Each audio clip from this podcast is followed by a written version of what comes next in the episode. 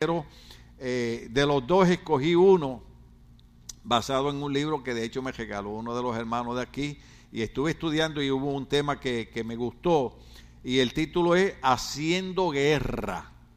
Mire para allá, Haciendo Guerra. El hermano Tony ahorita mientras cantaba decía contra viento y marea. En Puerto Rico usamos esa expresión, ¿verdad? De que uno sigue para adelante, a veces con problemas, con dificultades, con enfermedades, y a veces le preguntan a uno, ¿cómo está? Y uno dice, ahí contra viento y marea. Eh, eh, eh, en mi país se entiende bien y tal vez en Centroamérica ahora con todas estas tormentas y, y las cosas que han habido, te trata de caminar en contra del viento o en contra de la marea en la mar, pues eh, usted comprenderá qué es lo que queremos decir. O sea, significa lucha, batalla, significa hacer guerra. Y, el tema de hoy lo vamos a basar en Apocalipsis capítulo 19, verso 11 al 15. Yo no le iba a dar los besos a los muchachos, pero de todas maneras me, me los agarraron, así que entonces pues los leemos acá. Gloria al nombre del Señor. Les estamos haciendo la vida muy cómoda. Gloria a Cristo para siempre. Lo único que si usted se duerme, sueñe que me saqué la lotería. Amén. Para ver si se cumple. Gloria al nombre del Señor. Siempre es grato y bueno verle. Gloria al nombre del Señor. Siempre es bueno ver un pueblo que es un remanente fiel, que hace guerra, lucha, batalla contra viento y marea. Dice, Señor, aquí estamos presentes. Gloria a Cristo para siempre. En Lucas 19, 11 al 15 dice, luego vi el cielo abierto y apareció un caballo blanco. Su jinete se llama fiel y verdadero. Con justicia dicta sentencia y hace la, hace la guerra.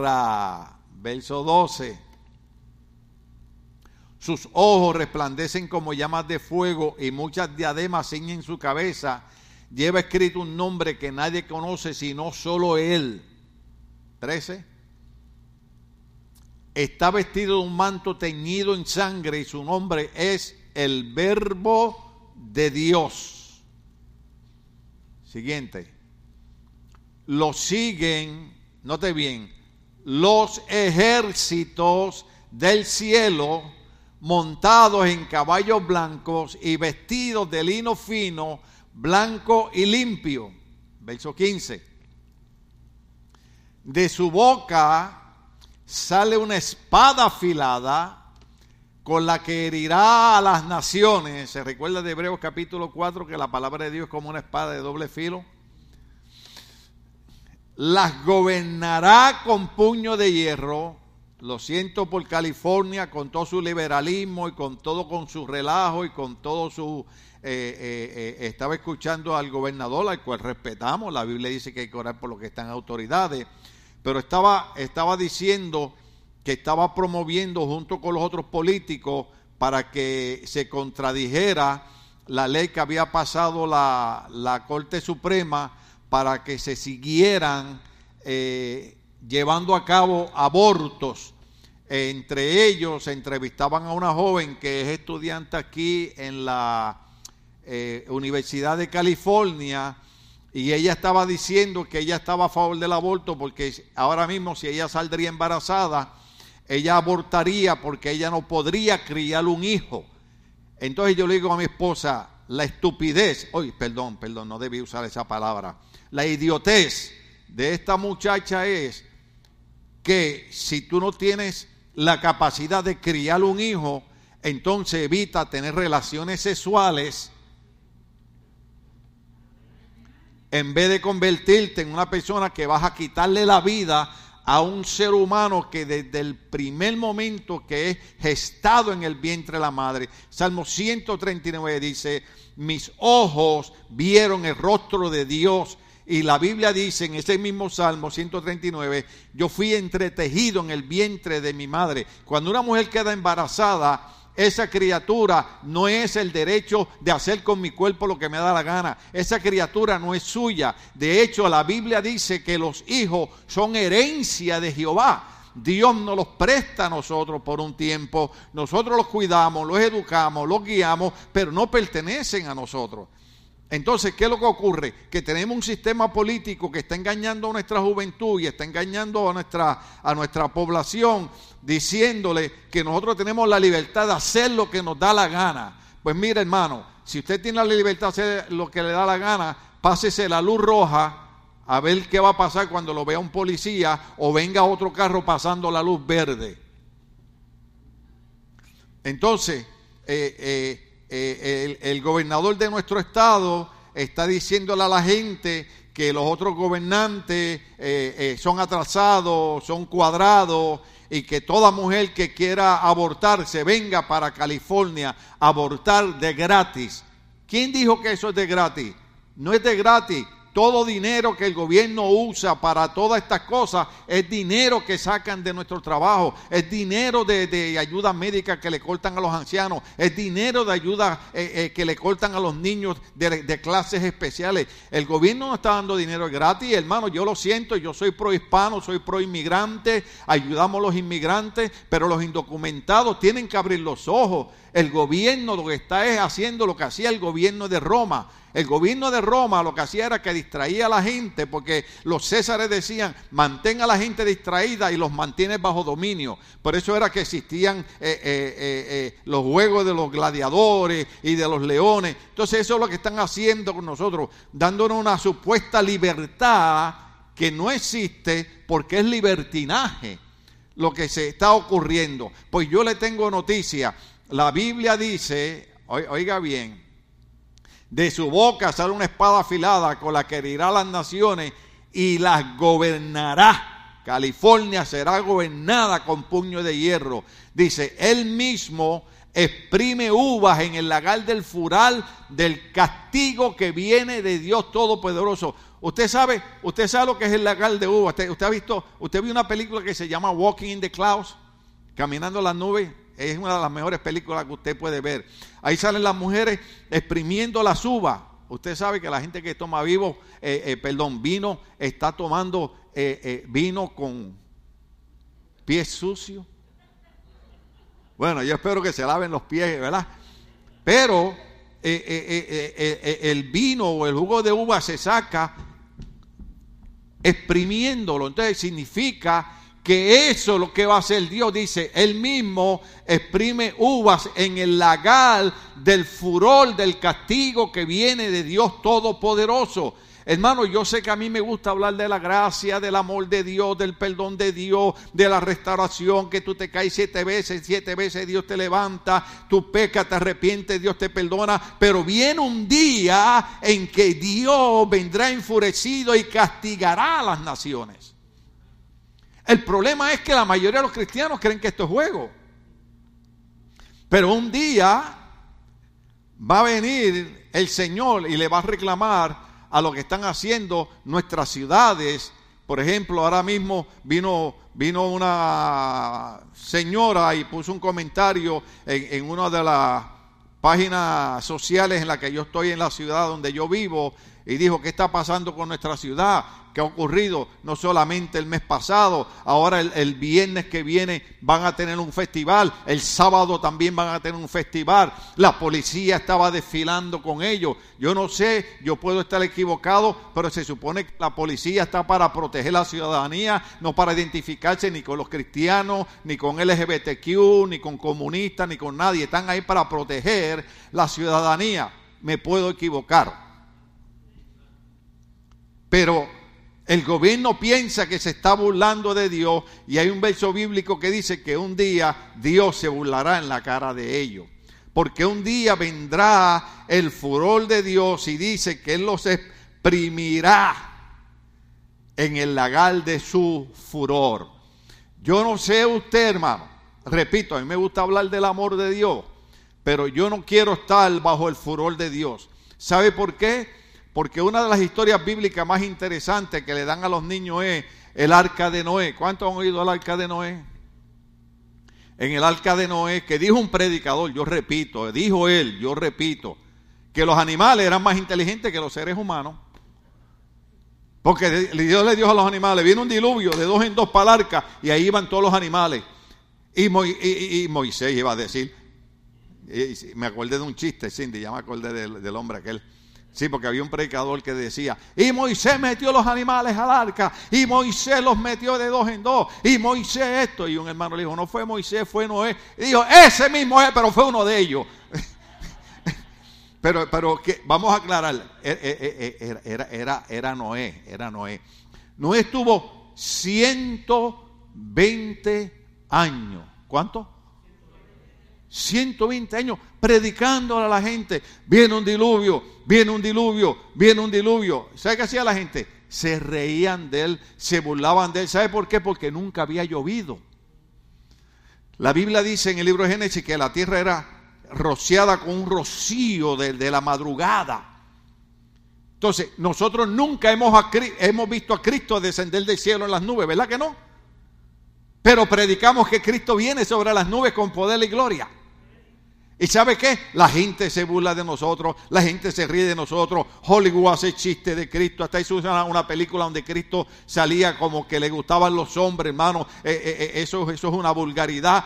Pero ¿sabe qué? Un día, la Biblia dice en el Nuevo Testamento, Mateo capítulo 24, dice, como fue en los días de Noé, así serán los días del tiempo del fin, mientras la gente estaba haciendo fiesta, mientras la gente estaba jugando, mientras la gente estaba distraída. Es más, la Biblia dice, mientras estaban comiendo y bebiendo, de momento, Dios cerró la puerta del arca. ¿Sabes lo que significa eso? Que cuando Dios cierra la puerta, no hay hombre ni mujer que pueda hacer lo contrario de lo que Dios ha hecho ni puede abrir la puerta.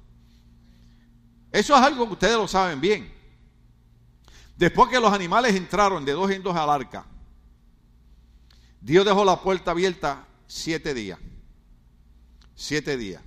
Y muchos predicadores piensan que los días que estamos viviendo simbólicamente son esos siete días y que ya pronto Dios va a cerrar la puerta de la oportunidad de la gente ser salvas a través de Cristo, porque pronto viene el furor de Dios, porque las naciones se han volcado en contra del Señor.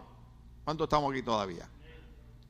Entonces, eh, eh, eh, es difícil, yo siempre digo, yo soy el chico malo de la película, porque algunos están llamados a ser ingenieros, otros a ser doctores, pero hay algunos que aunque no queramos, Dios nos llamó a ser pastores. Usted sabe, usted sabe que hubo un hombre en la Biblia que le dijo al Señor, más nunca voy a hablar en tu nombre. Y al rato estaba diciendo, pero hay un fuego que quema mis huesos, no lo puedo resistir y tengo que seguir hablando en el nombre del Dios Todopoderoso. Y aunque yo no quiera predicar, y aunque yo quiera hablar solamente del amor de Dios, hay veces que hay un fuego del Espíritu Santo que quema nuestros huesos. Y aunque la gente nos mire con ojos de pistola, y aunque a la gente le caigamos gordo y pesado, no hay mejor cosa, dice el libro de Proverbios, que el verdadero amigo te dice la verdad de frente. El que te ama te predica la verdad. ¿Estamos aquí todavía? Entonces, estamos usando Apocalipsis capítulo 19 para que ustedes vean que sí, eh, eh, eh, la Biblia habla de hacer guerra, alabado sea el Señor. Entonces tenemos 10 razones para aprender sobre la guerra. Ahora, yo cuando predico, en dos puntos predico una hora y les voy a dar 10 puntos. ¿Cuántos están listos? Ah, eso ni ustedes los creyeron. Bueno, este es el mensaje más rápido que yo voy a traer. Razón número uno. Jesucristo dirige los ejércitos del cielo y hace guerra con justicia, aunque tenga mascarilla, diga con justicia. Esta parte que viene ahora es bien fea. Y yo sé que tenemos mucha gente viéndonos en las redes sociales pero gloria a Dios por usted que está aquí, porque quiere decir que usted es el que Dios está preparando para el ministerio. Muchas personas no hacen nada en el ministerio. Voy para atrás. Muchas personas no hacen nada en el ministerio. Sigo. Porque no quieren pelear. Mucha gente no se envuelve en el trabajo de la iglesia. Mucha gente no se envuelve en el trabajo del ministerio. Mucha gente no quiere cooperar con los proyectos de la iglesia porque no quieren pelear, no quieren guerra. ¿Estamos aquí todavía? Una vez un predicador le dijo a un hermano, yo repito como boca de ganso, ¿verdad?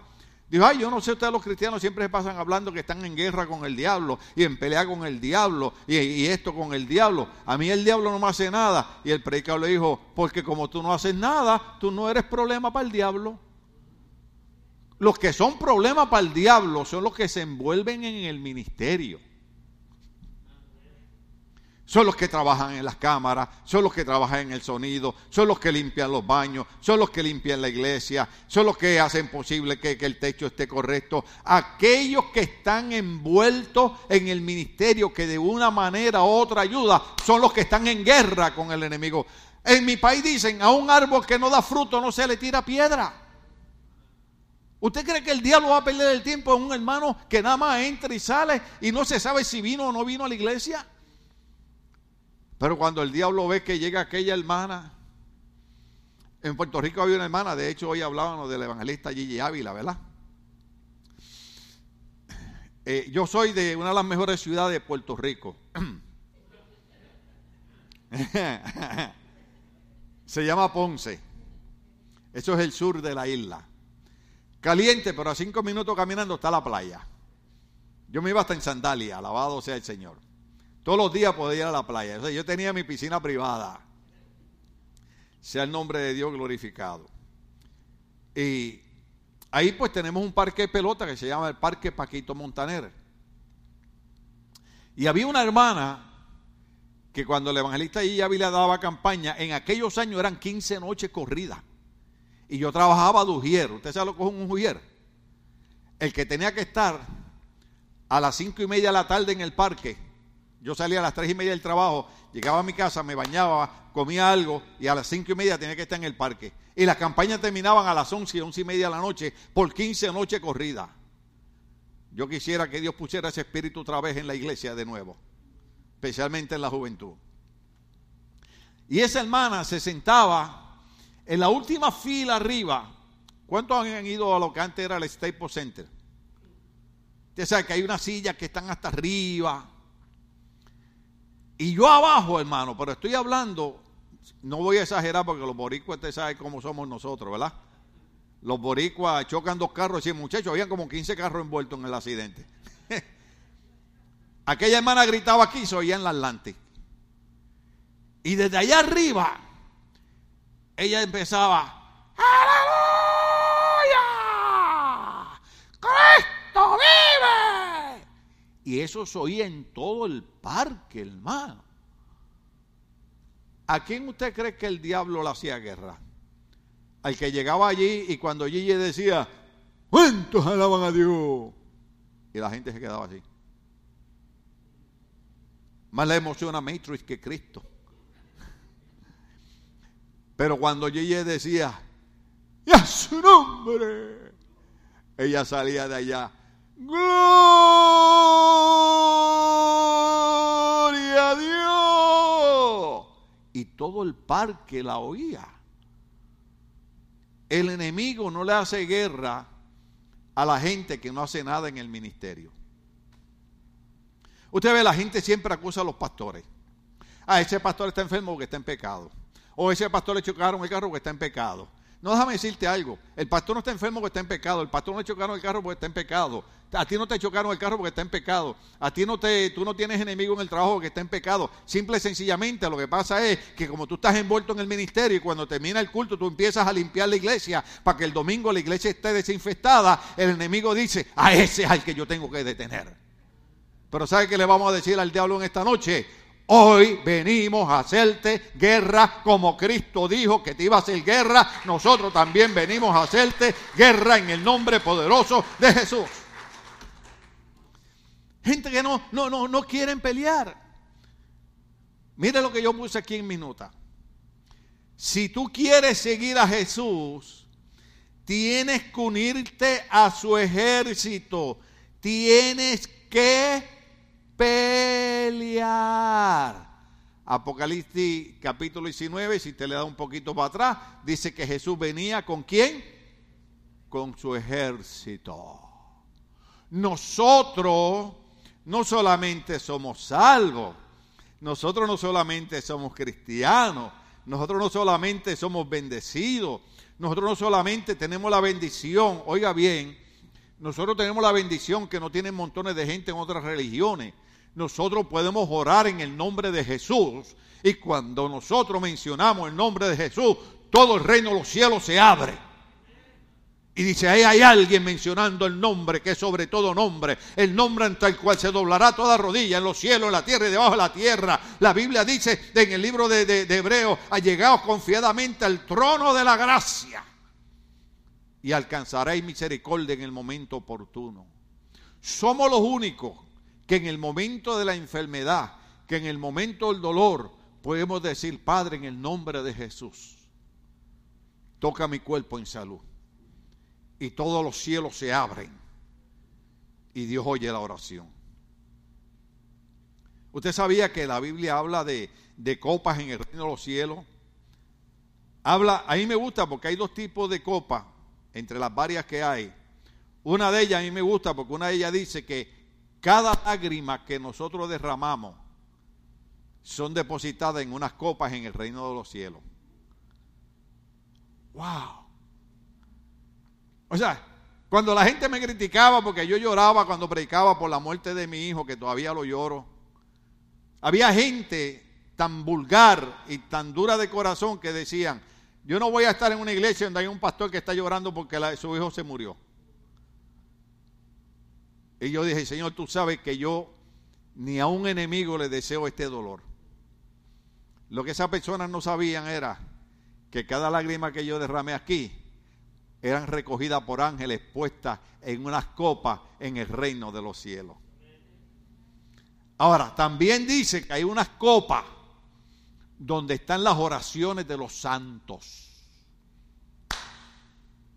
Estoy hablando de ustedes. Usted dice, ay pastor, si usted supiera, yo soy un santo diablo. No, yo lo sé. Pero delante de Dios, cuando Dios lo mira, y Dios lo ve usted lavado en la sangre de Cristo, lo ve como un santo, como un hombre y una mujer que tienen derecho a levantar oraciones que la Biblia dice aún más. Déjame decirte algo, oh, aleluya, se me fue el tiempo. Seguimos, seguimos. La Biblia dice que cuando el sumo sacerdote en el Antiguo Testamento iba a entrar al lugar santísimo, ofrecer sacrificio a Dios, tenía que entrar con una lámpara, o no, no, no, una lámpara como la de ahora, sino, ustedes han visto, ¿verdad? Algunas religiones que usan una de esos echando incienso. Pero el problema es que el sacerdote tenía que entrar con un incienso que su olor era grato, rico, delicioso olerlo. Algunos de ustedes se han dado cuenta cuando yo entro a la oficina que hay una lamparita allí que yo la saco, le echo agua, le echo unas gotitas. A veces le echo limón, a veces le echo peppermint, a veces le echo diferentes cosas menos marihuana. Y usted entra a la oficina y alguna gente entra y dice, ay pastor, qué rico huele aquí, huele como a limón. Y yo digo, así mismo era cuando el sumo sacerdote entraba al lugar santísimo para, ah, santo, para entrar a la presencia de Dios, usted tiene que entrar con un olor grato. Y cuando el sumo sacerdote prendía ese incienso, ese, ese humo subía ante la presencia de Dios. Y el olor era tan grato que cuando Dios miraba al sumo sacerdote, lo veía cubierto por el humo del incienso con olor grato.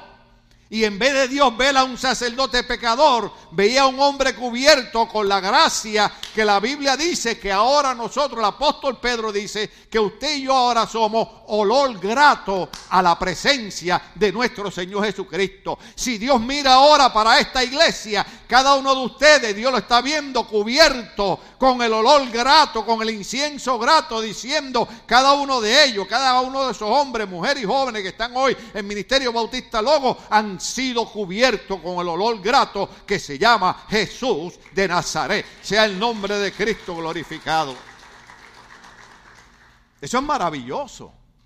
Yo quiero que usted entienda, yo quiero que usted entienda que cuando usted está orando, su oración sube como un incienso de olor grato a la presencia de Dios. Oh, aleluya. Eso no lo tienen ninguna otra religiones. Eso lo tenemos los que creemos en Cristo. Respeto a todas las religiones, su manera de operar y su manera de dar su servicio. Amén. Pero la Biblia a mí me dice que cuando yo oro, mi oración sube como un incienso de olor grato a la presencia del Señor. Antes estamos aquí todavía. Dice, si tú quieres seguir a Jesús, tienes que unirte a su ejército y tienes que pelear.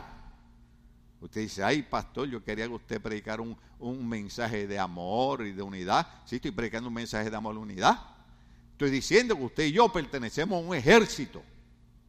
¿Cuántos estamos aquí? Usted y yo pertenecemos a un ejército que tenemos que hacer guerra y tenemos que pelear contra todos los enemigos que se han levantado en todo aquello que se llama Dios y en todo aquello que se llama morar y todo aquello que se llama rectitud y todo aquello que se llaman valores religiosos y todo aquello que se llaman valores familiares y todo aquello que se llaman valores matrimoniales. Tenemos que pelear contra toda esa gente que ha pensado que nada de eso ya es posible. Hay cristianos, hay cristianos que no se atreven a decir que son cristianos.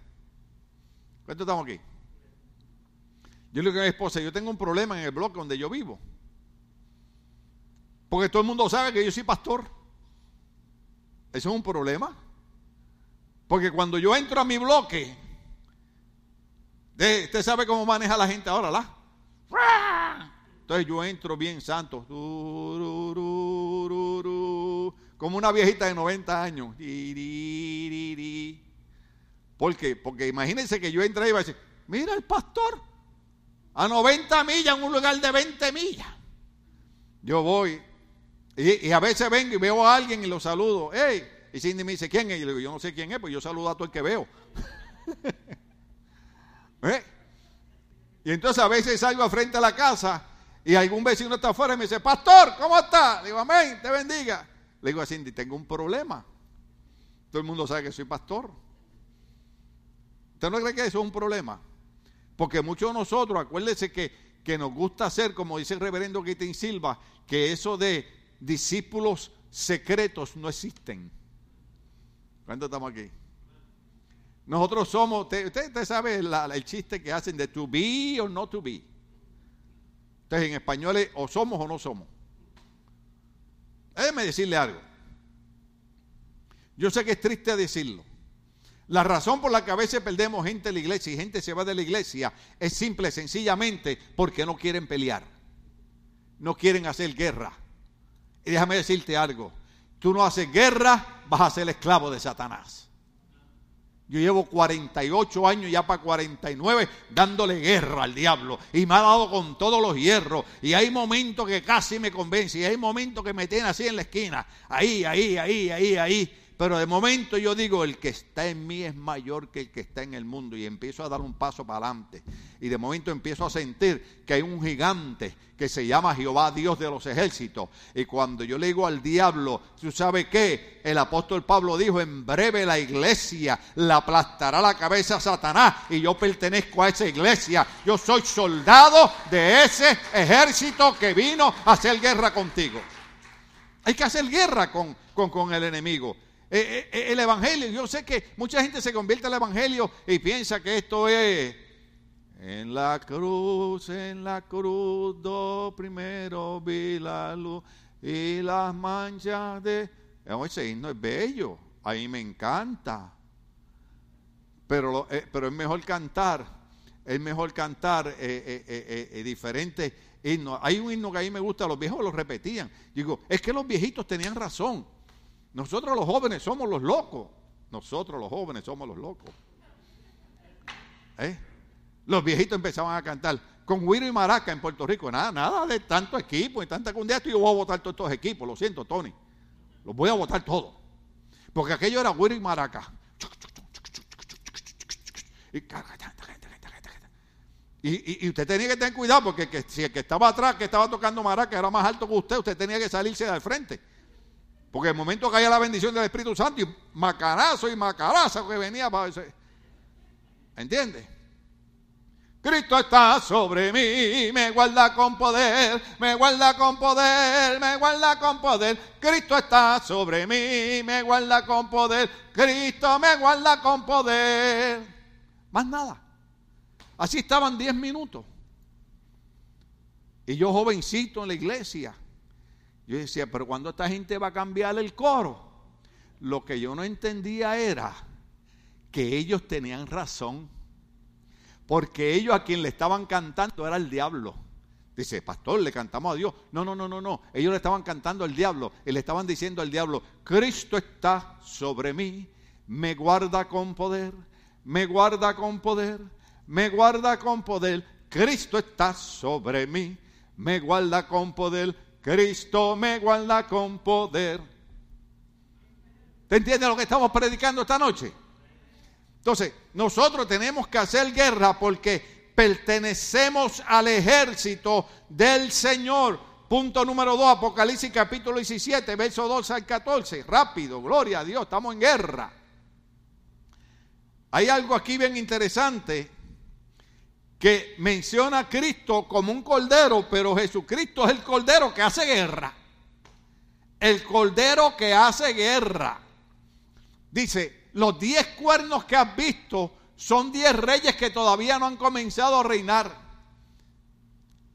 pero que por una hora recibirán autoridad como reyes juntos con la bestia. Dale por ahí para abajo.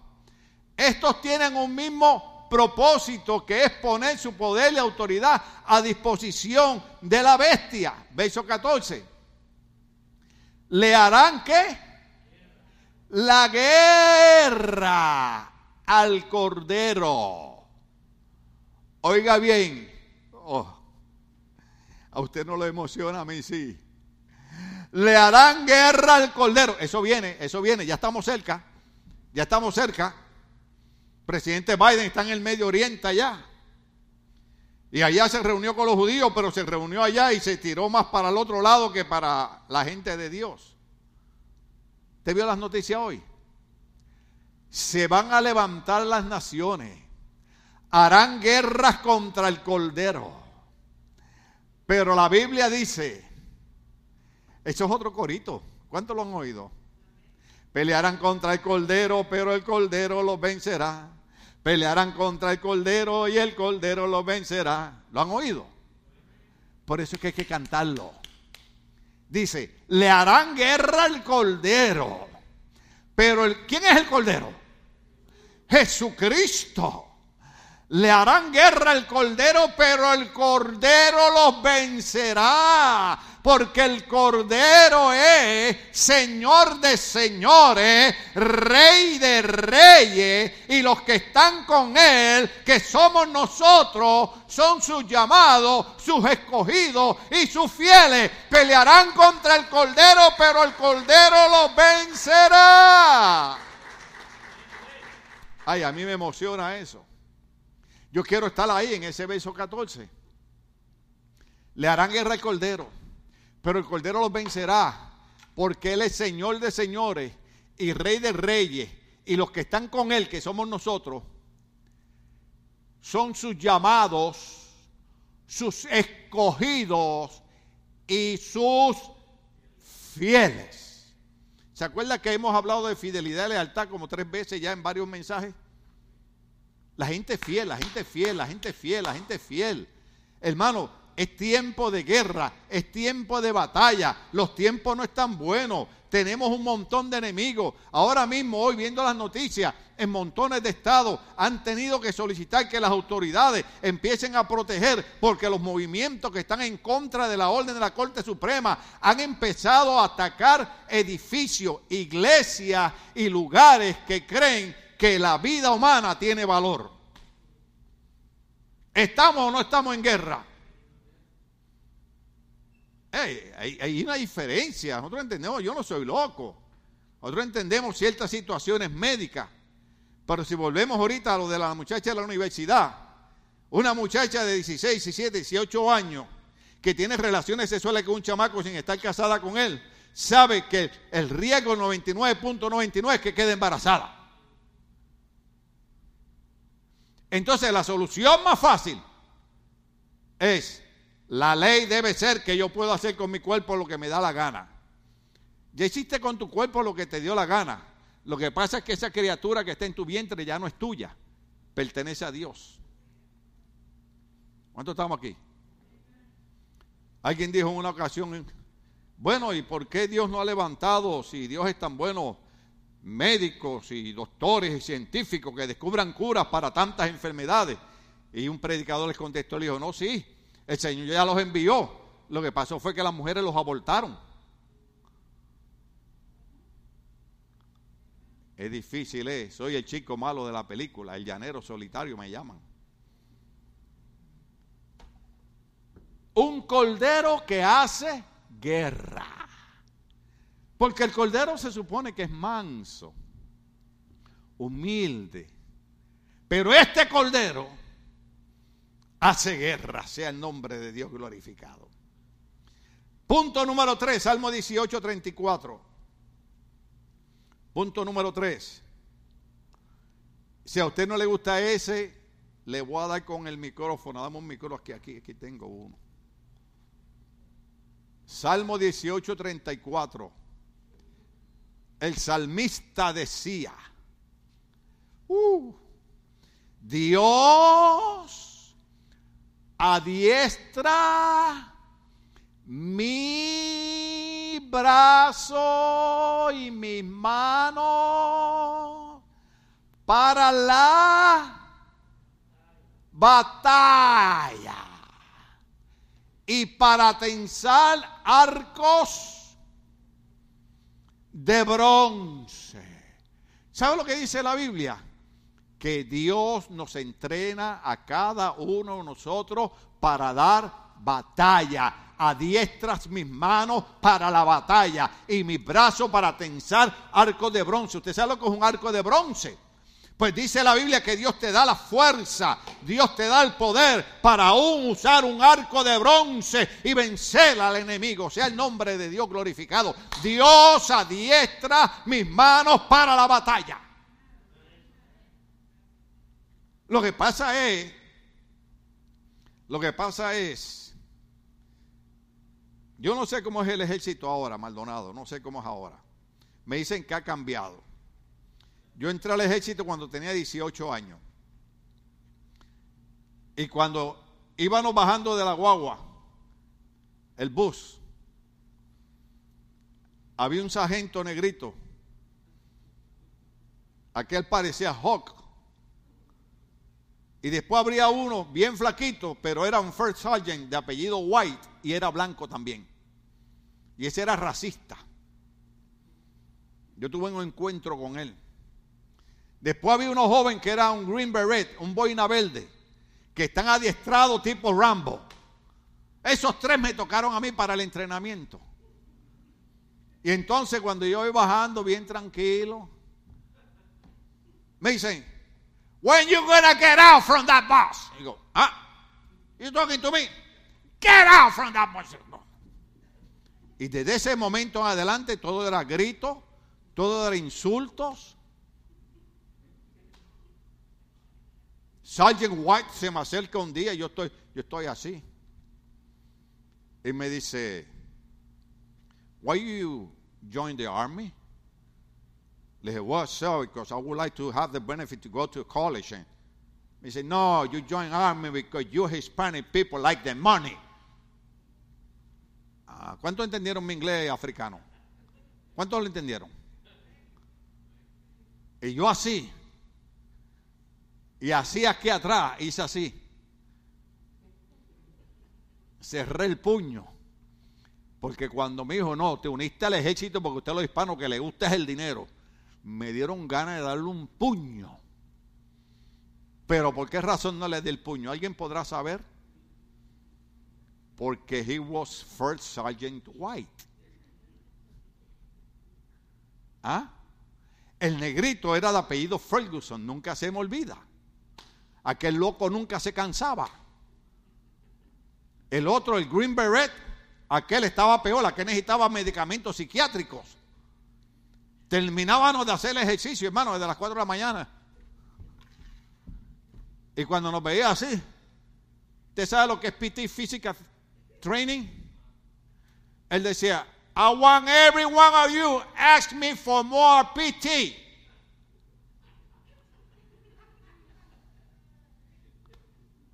More PT, dressage, more PT. Oh, you want more PT? Okay, get in line.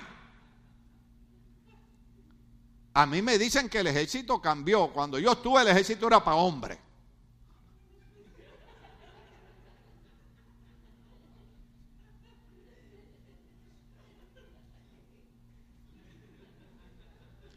¿Ah?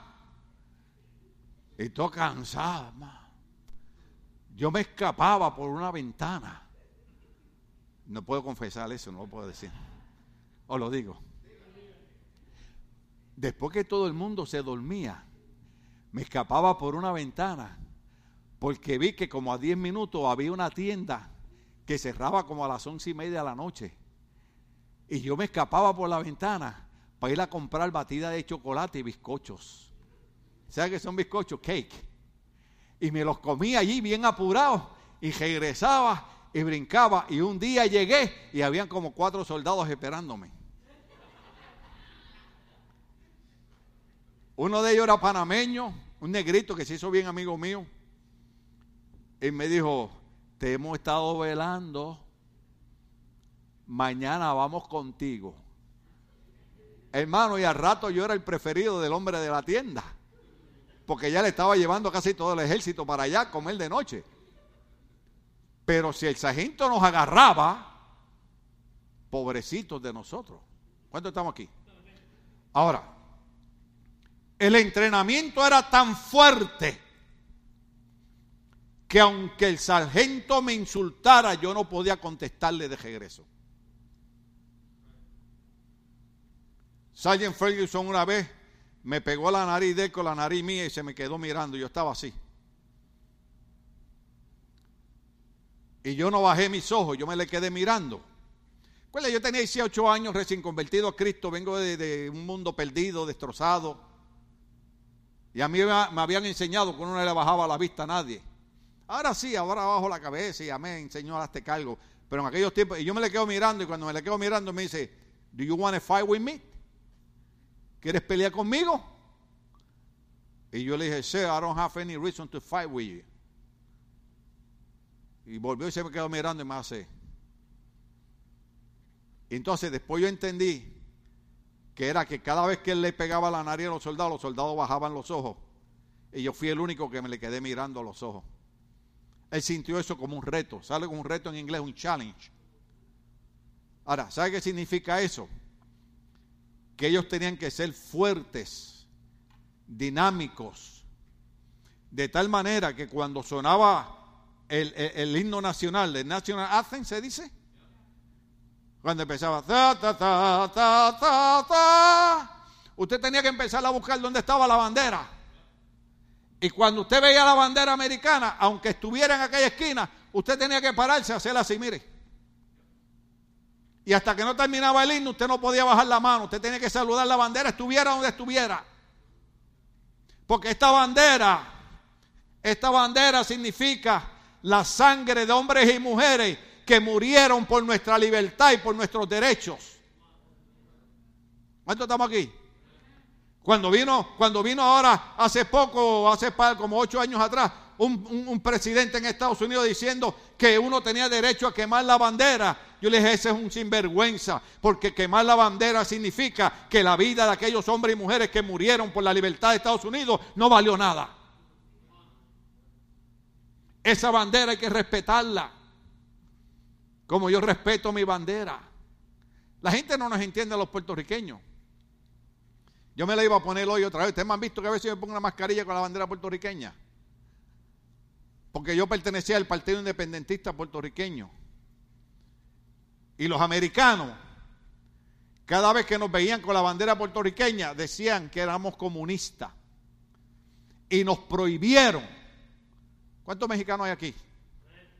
Porque a mí me comparan con los mexicanos porque dicen que yo soy nacionalista igual que los mexicanos.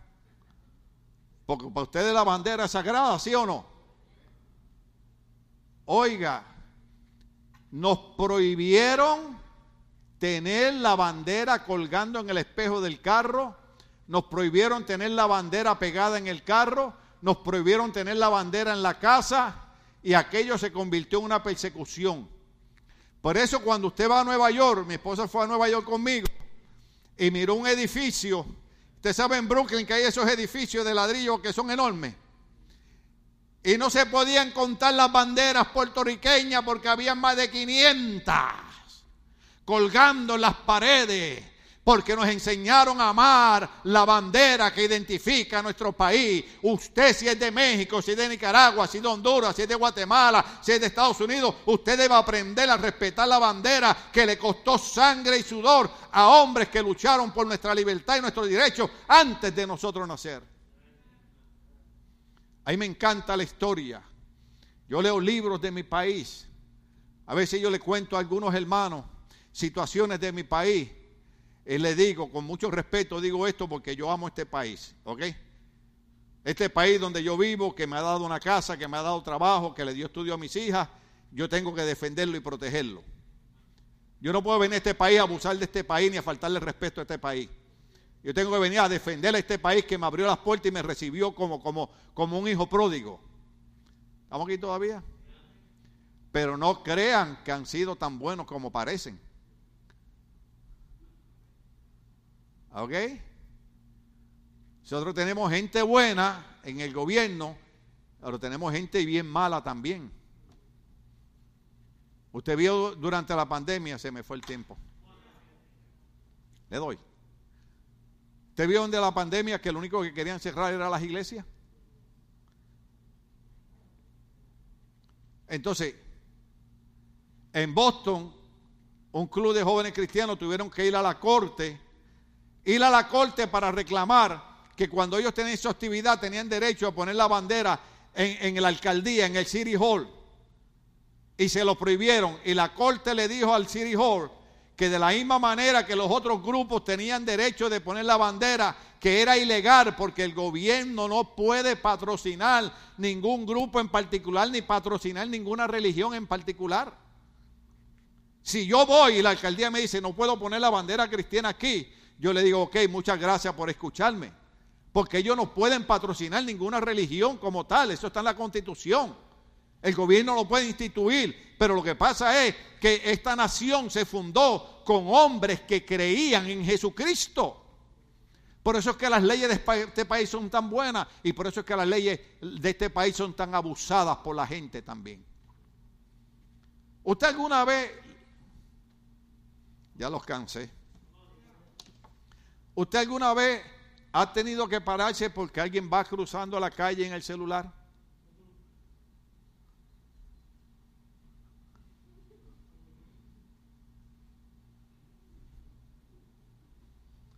Y usted lo mira.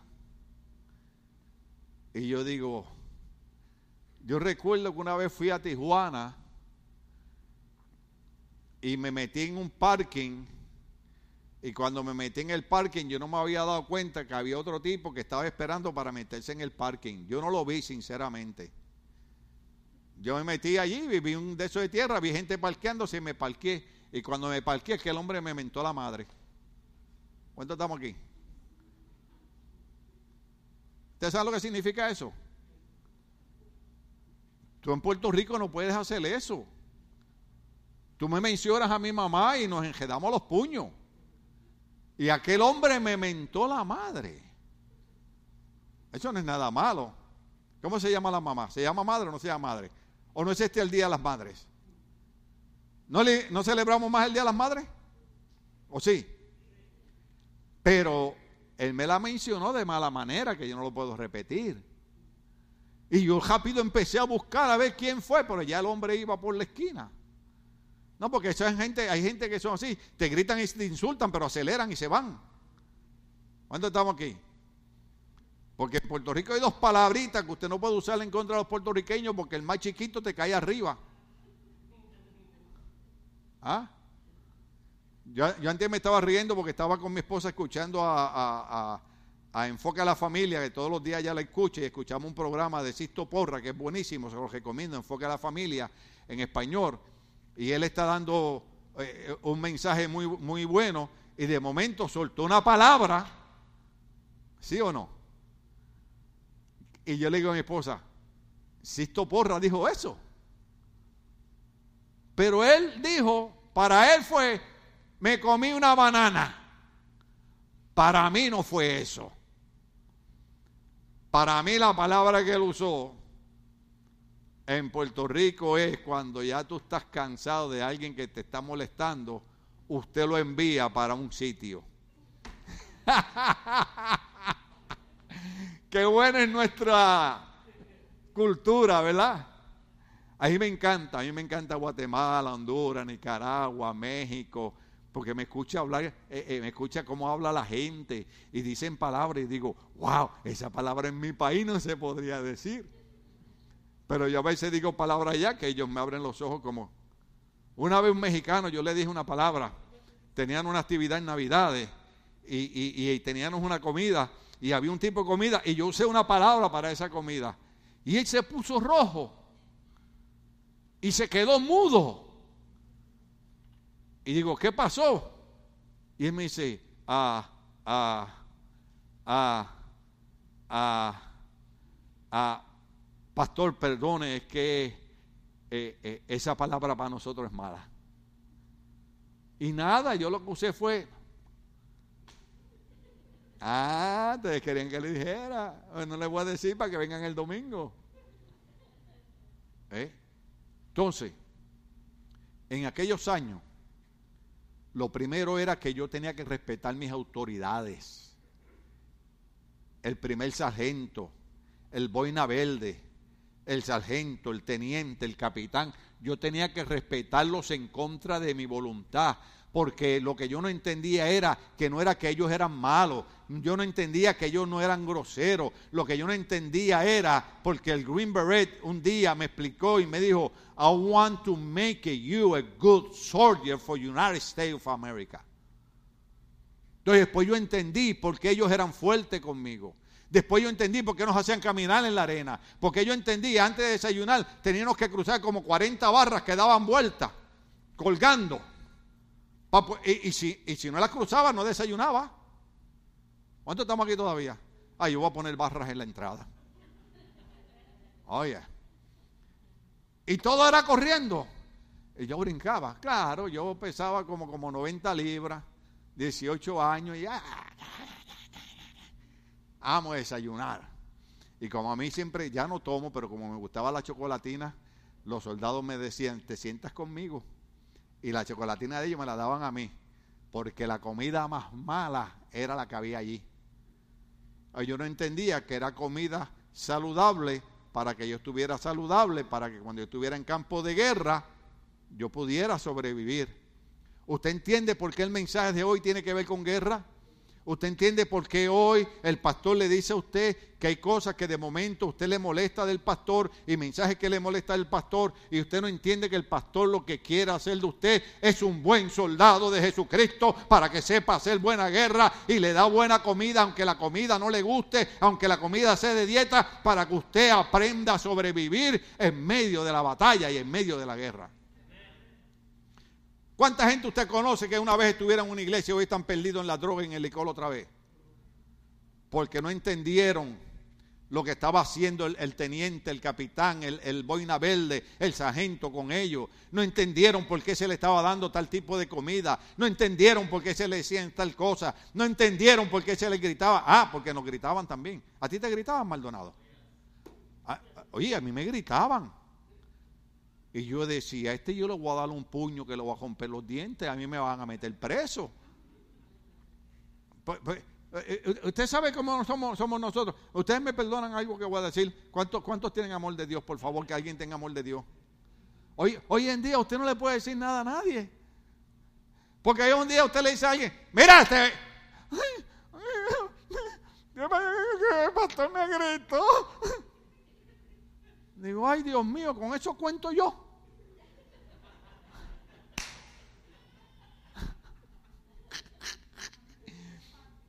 Usted, usted, usted, se, usted se imagina, usted se imagina que mi hija me venga con un novio, que alguien le grita al novio y el novio venga para acá y me diga, ay suegro, ayúdeme que fulano me gritó. Yo soy el primero que le caigo a palo. ¿Ah? Porque lo primero que usted espera es que, que se casa con su hija. ¿Qué pasó? ¿Ah? No es que le vamos a hacer daño a nadie, nosotros no estamos para hacerle daño a nadie. ¿Cuántos entienden eso? Pero tampoco significa que nadie va a venir a hacerme daño. ¿Estamos aquí todavía? Una vez yo dije algo aquí, lo quiero repetir. En la mayoría de las iglesias, los pastores le caen bien a la gente porque son los que predican y para aquí para acá. Pero la esposa del pastor no les gusta. Mire qué cosa. Yo tengo un pastor amigo mío que testificó y fue honesto y dijo que estuvo a su esposa 25 años sentada, que nunca subió al altar ni nunca usó el micrófono, porque la gente en su iglesia creía que las mujeres no podían estar en el altar. Y yo hace 33 años, desde que empezamos esta iglesia de cero, puse bien en claro que mi esposa, junto conmigo, es la pastora de la iglesia y que ella tiene la misma autoridad que tengo yo en esta iglesia. Pero lo que pasa es que todavía tenemos un montón de machistas ¿Ah? Que le gusta golpear mujeres. ¿Ah? Una vez yo llamé a un tipo y le dije, oye, ven acá, ¿por qué tú no te buscas un tipo de 6, 6 pies, 2 pulgadas, 300 libras y le das una bofeta a él? Porque a tu esposa sí es fácil, 4, 3, 90 libras, sí, ahí es fácil darle. Búscate un tipo de 6 pies, 2 pulgadas, 300 libras, dale un bofetón a él. A ese no. Machistas abusadores. Iba a decir hijo del diablo, pero suena feo. Tengo que terminar. Se me fue el tiempo, pensé que iba a acabar. Ay, Dios mío. ¿En qué punto estoy? Ah, se perdieron. Voy para el punto 4. punto número 4, porque ese es el 3. Punto 4, ahí termino y en otra ocasión seguimos con el resto del mensaje. Punto número 4. Primera Timoteo capítulo 6, verso 12. Ahí termino. Lamentablemente tenemos que irnos. Ahí termino. Primera Timoteo capítulo 6, verso 12. El mensaje de hoy se titula Haciendo guerra. El cordero que hace guerra. Pertenecemos al ejército de ese cordero. Y dice, ¿cuántos están aquí todavía? Pelea, ¿qué dice? Ay, Dios mío, la Biblia nos está mandando a pelear. Pelea. Es que esto no es fácil. Ser cristiano no es fácil. Es que con lo primero que tú tienes que pelear son con tus emociones. Yo, estoy leyendo un libro, tengo que decir la verdad de la doctora Liz Millán, un libro nuevo que se, que se llama Gana, eh, perdón, pelea tus batallas desde tu interior. Y la foto que yo puse con los otros muchachos, eh, que la tengo aquí, dice que un guerrero tiene que entender que la guerra no se hace con el enemigo, sino con el, con el enemigo más fuerte que es nuestra propia mente. ¡Wow! Eso es increíble. Porque nuestras emociones nos engañan. Nosotros venimos a la iglesia y queremos escuchar el coro de ángeles cantando. Y queremos que cuando entremos nos carguen y nos sienten y nos traigan café y dona, Krispy Kreme. Yo sé de alguien de Krispy Kreme. ¿Ah? Y quiere que... Y mira vos, y fíjate, necesitas algo. Ah, pedí. Y ahí me gana de hacer como un familiar de mi esposa. Que cuando ahí va gente a la casa a comer, lo voy a decir, Va a haber pelea hoy en la casa. Venía ella y decía, ¡Ey! Tráemele cuatro tortillas aquí a la visita. Y por detrás de la visita hacía, tráeme cuatro. Y después venía la muchacha que ayudaba. Mirá, fíjate que solamente quedaban dos. Ah, no te preocupes, de aquí partimos y comemos todo. No, habían más tortillas. Y yo dije, ese es un buen truco. Cuando vaya gente a mi casa, yo les voy a ofrecer comida. Sírvele el plato completo. ¿Cuánto estamos aquí? Porque nosotros eh, vivimos en un país tan lindo y tan bueno que estamos acostumbrados a que nos traten bien. ¿Cuánto estamos aquí todavía? Déjeme volver otra vez para atrás para el que va cruzando la calle. Sinceramente, sinceramente, muchas veces ustedes se han vuelto criminales en su mente. Porque cuando usted ve a aquel cruzando la calle así hablando en el teléfono y después se le para en el medio y lo mira a usted como quien dice, la ley dice que tú tienes que detenerte para yo cruzar. No me diga a mí que usted no le dan ganas de apretar la gasolina y decirle esto es lo que dice la ley. ¿Ah? Pero pelea la buena batalla de la fe. Esto es una batalla. Déjame decirte algo porque sé que estoy cerrando, estoy terminando. Y yo sé que usted estuvo trabajando hoy. Agradezco a Dios su bondad, su amor y su esfuerzo. Y hoy usted peleó la batalla porque está aquí. Los otros lamentablemente están enfermos. Pero pelear la batalla de la fe significa que esto no es fácil. Hay un enemigo que Jesucristo dijo en el Evangelio de San Juan capítulo 10, que Él vino a matar, robar y destruir. Y Él va a tratar por todos medios de matarte, de robarte la bendición y de destruirte. Él es el que se va a encargar de poner en tu mente, tú no necesitas ir a la iglesia para servirle a Dios. Oh, déjame decirte algo. Yo te aseguro a ti que si tú no estuvieras en esta iglesia hoy, no estuvieras oyendo este mensaje. ¿Eh? Y te estamos hablando de experiencia.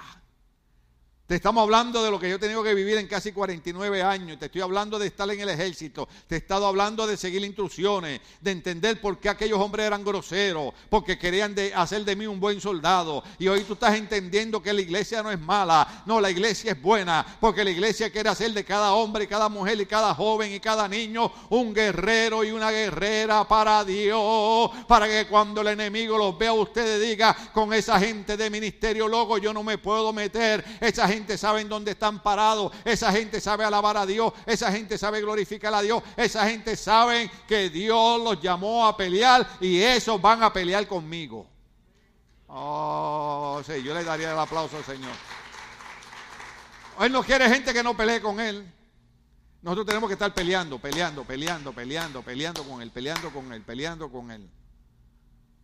porque usted se cree que nosotros nos pasamos confesando la palabra y hablando de la palabra? Y viendo estudios bíblicos y leyendo libros, porque de la única manera que tú puedes ganar esta batalla es conociendo al campeón de la batalla que se llama Jesucristo. ¿Y sabe dónde está el manual de él? En la Biblia. Uh, aleluya, aleluya, aleluya, aleluya. Pelea la buena batalla de la fe. Fe es creer lo que no se ve. Fe es creer todo el mundo cree que no lo voy a lograr.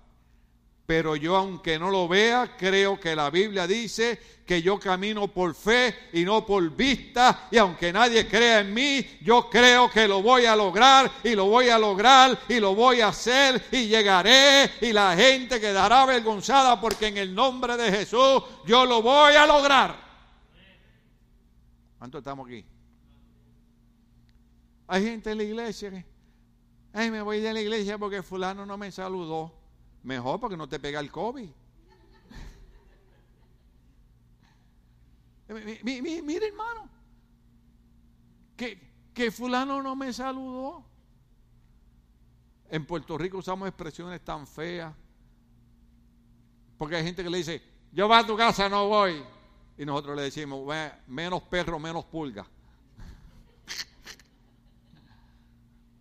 Eh, tú estás preocupado por quien te saludó, te dejó de saludar.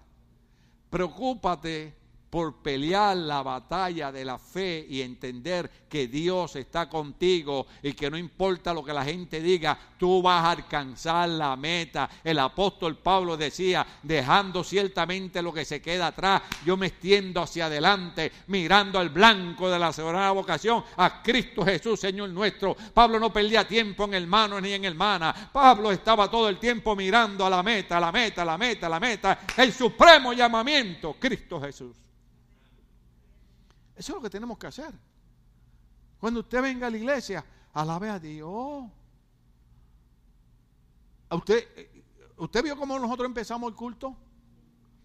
Orando por gente que hoy fue que vinieron a salir negativos porque llevaban dos semanas enfermos de COVID. Luego tuvimos que orar por otros hermanos que no están aquí porque hoy salieron positivos. ¿Y usted sabe qué? Usted y yo estamos aquí glorificando el nombre del Señor, dándole gracias al Señor porque hoy Dios nos ha librado y nos ha guardado y nos ha cubierto con su sangre. Hay razones por las cuales alabar a Dios, hay razones por las cuales glorificar a Dios. Hay gente que se vuelve loco. Yo lo dije, estaba escuchando un predicador americano y le dije, tiene razón. Dijo, Estados Unidos se ha vuelto idólatra de los artistas de los cantantes. Y es verdad. Ustedes saben que yo soy balanceado, pero es verdad. Yo he visto conciertos que hay muchachas que se desmayan. Le digo, ay Señor, ¿cuándo llegará el día que las hermanas en la iglesia se desmayen alabando y glorificando tu nombre? ¿Ah? De, verdad, ¿cuántos ustedes han visto muchachas? ¡Ah! ¡Ah! ¡Ah! Digo, mira esa y va a la iglesia.